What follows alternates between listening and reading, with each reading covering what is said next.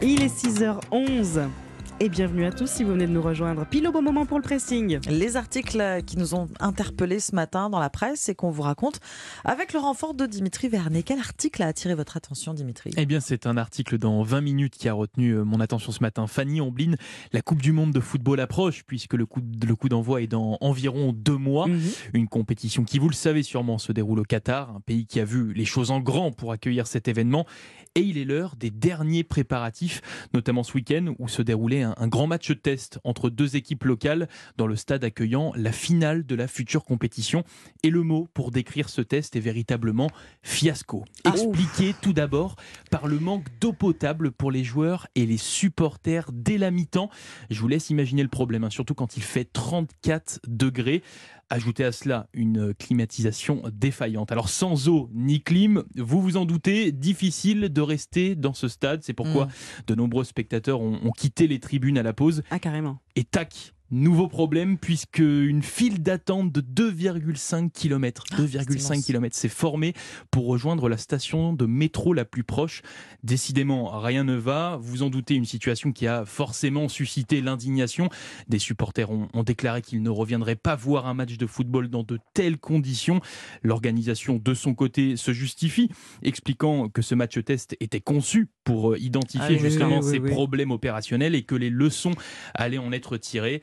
Mais il y a du boulot, beaucoup de boulot, car après euh, de nombreuses polémiques essuyées, le Qatar se doit d'être à la hauteur de cet Mm. événement.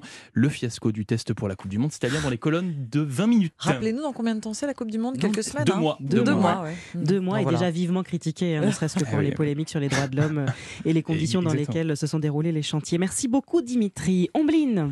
Est-ce que vous vous êtes euh, déjà demandé à quoi ressemblait Cléopâtre? Alors je parle de la vraie, Ah oui, hein, oui. pas Ah oui. de la, On l'a du, rêvé. du dessin animé tout en Camon Nefertiti, en vrai également, et bien sur le site du Huffington Post, on apprend qu'une équipe de scientifiques issus de l'université du Caire et de l'université John Moores de Liverpool, euh, ces deux équipes ont réussi à reconstituer le visage de l'un des plus grands pharaons. Il s'a- il s'agit de Ramsès II.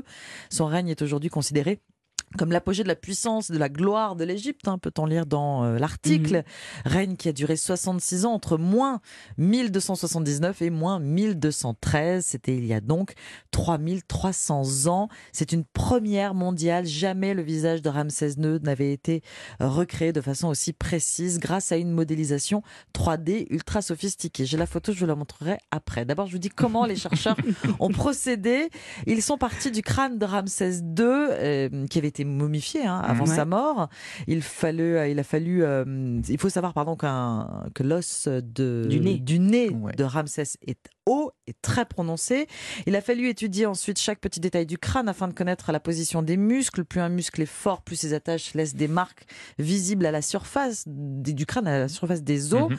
Ça leur a donné une bonne idée, par exemple, de la forme des zygomatiques hein, pour les muscles des joues, pour savoir comment dessiner euh, le visage sur les côtés. Ensuite, la peau, les rides, les pores, les imperfections. Euh, ça reste aussi de l'interprétation, mais ce sont des informations obtenues à partir du crâne. C'est assez dingue. Enfin, le choix de la couleur de la peau de Ramsès II, et pour rester dans le vrai, elle a été déterminée grâce à un logiciel utilisé dans les enquêtes criminelles. Résultat, la peau de Pharaon était légèrement hâlée. Voilà donc le visage du roi d'Égypte. Ah oui, d'accord. À 45 ans, un roi tellement égyptien, selon la paléoradiologue à l'université du Caire. Elle dit il ressemble à ces visages que je croise tous les jours dans les rues du Caire et d'Égypte. Au-dessus, je vous ai mis un buste euh, de, Ramsès. Voilà, ça c'est le buste qui est présenté au British Museum. Alors c'est pas la momie, c'est un buste, c'est euh, une sculpture, une sculpture en, pierre. Voilà, c'est une statue, mais elle est plutôt ressemblante euh, cette cette photo, cette photo, cette, modélisation voilà. Et si vous voulez en savoir plus, toutes les images et les secrets de cette modélisation 3D seront dévoilés dans l'émission Des Racines et des Ailes sur France 3 le 28 septembre. Ramsès II, un très beau roi dont on découvre enfin le visage. C'est à lire sur le site du Huffington Post. C'est impressionnant. Passionnant, oui. oui c'est très, très bien réalisé. On termine ce tour de table avec vous, Fanny. Eh bien, moi, je vous emmène ce matin dans un mouvement qu'on avait presque oublié, celui de Raël. Vous vous souvenez de Raël? Ça vous parle? Ah oui. Le, prophète, euh, le prophète est au Japon depuis ah plusieurs années, mais en France, euh, son pays d'origine, comme dans d'autres pays d'ailleurs, ses adeptes continuent à suivre ses préceptes, à se réunir, à s'organiser, notamment des stages d'éveil pour les nouveaux venus. Alors sur le papier, ça s'appelle des universités du bonheur. Qu'est-ce qu'on y fait Bon bah alors on médite, on se donne beaucoup d'amour et de réconfort, et puis on apprend à, à, ne plus penser, parce que penser trop conduit en hôpital psychiatrique, à en croire Raël. Et puis on critique vertement la société, ses dérives, ses abus, l'homme est mauvais, il pollue, etc. Dans ces forums qui durent une semaine et réunissent près de 200 personnes, les apprentis raéliens découvrent l'histoire des Elohim.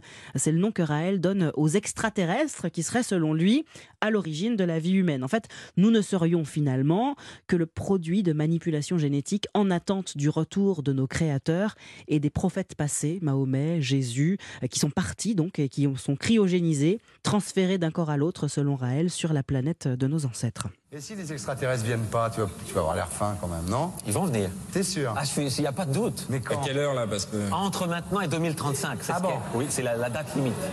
Pourquoi C'est Pourquoi la date qu'ils m'ont donnée. 2035? Moi, je, je ne suis qu'un messager, je transmets ce Ils qu'on t'ont m'a dit on sera là avant 2035. Entre maintenant et 2035. Extrait de l'interview de Raël par Thierry Ardisson en 1994. Alors à l'époque, ça paraissait loin, hein, mais maintenant 2035, euh, c'est demain. En fait, c'est à nos portes. Et pourtant, toujours pas de petits bonshommes aux yeux en amande, tout droit sortis de leur soucoupe. Bon, faudra encore attendre un petit peu. Bon, le reste de la philosophie raélienne, des symboles empruntés à l'histoire et à différentes religions. Ils évoquent beaucoup la Bible et leur sigle laisse assez perplexe. C'est une croix gammée mêlée à une étoile de David. On est parfaitement dans le mélange des genres. Ce signe, puisse dire. la musique, l'ambiance, la rupture avec le modèle sociétal actuel, tout ça séduit les nouveaux venus. Alors dans les profils, on trouve des crudivores, suivis par Irène Grosjean, des complotistes, des anti-vaccins en quête de la, la supraconscience, des pseudo-guérisseurs en quête de reconnaissance, des histoires de famille difficiles aussi, des fragilités, rassurés évidemment par la gentillesse des membres de la secte. Tout ça, c'est Étienne Jacob, journaliste euh, du Figaro, qui le raconte. Pour infiltrer ce stage pendant une semaine, il s'est inventé une fausse identité, une Mmh, fausse vie. oui. Journaliste enquêteur devenu pour l'occasion agent immobilier. Alors, il rapporte son expérience avec beaucoup d'honnêteté en trois épisodes. Le premier est sorti ce week-end, le prochain euh, vendredi. Une enquête passionnante à découvrir euh, avec le cœur bien accroché tout de même sur lefigaro.fr. Merci beaucoup Fanny. C'était le pressing. Vous restez dans un instant la partition. Bon réveil.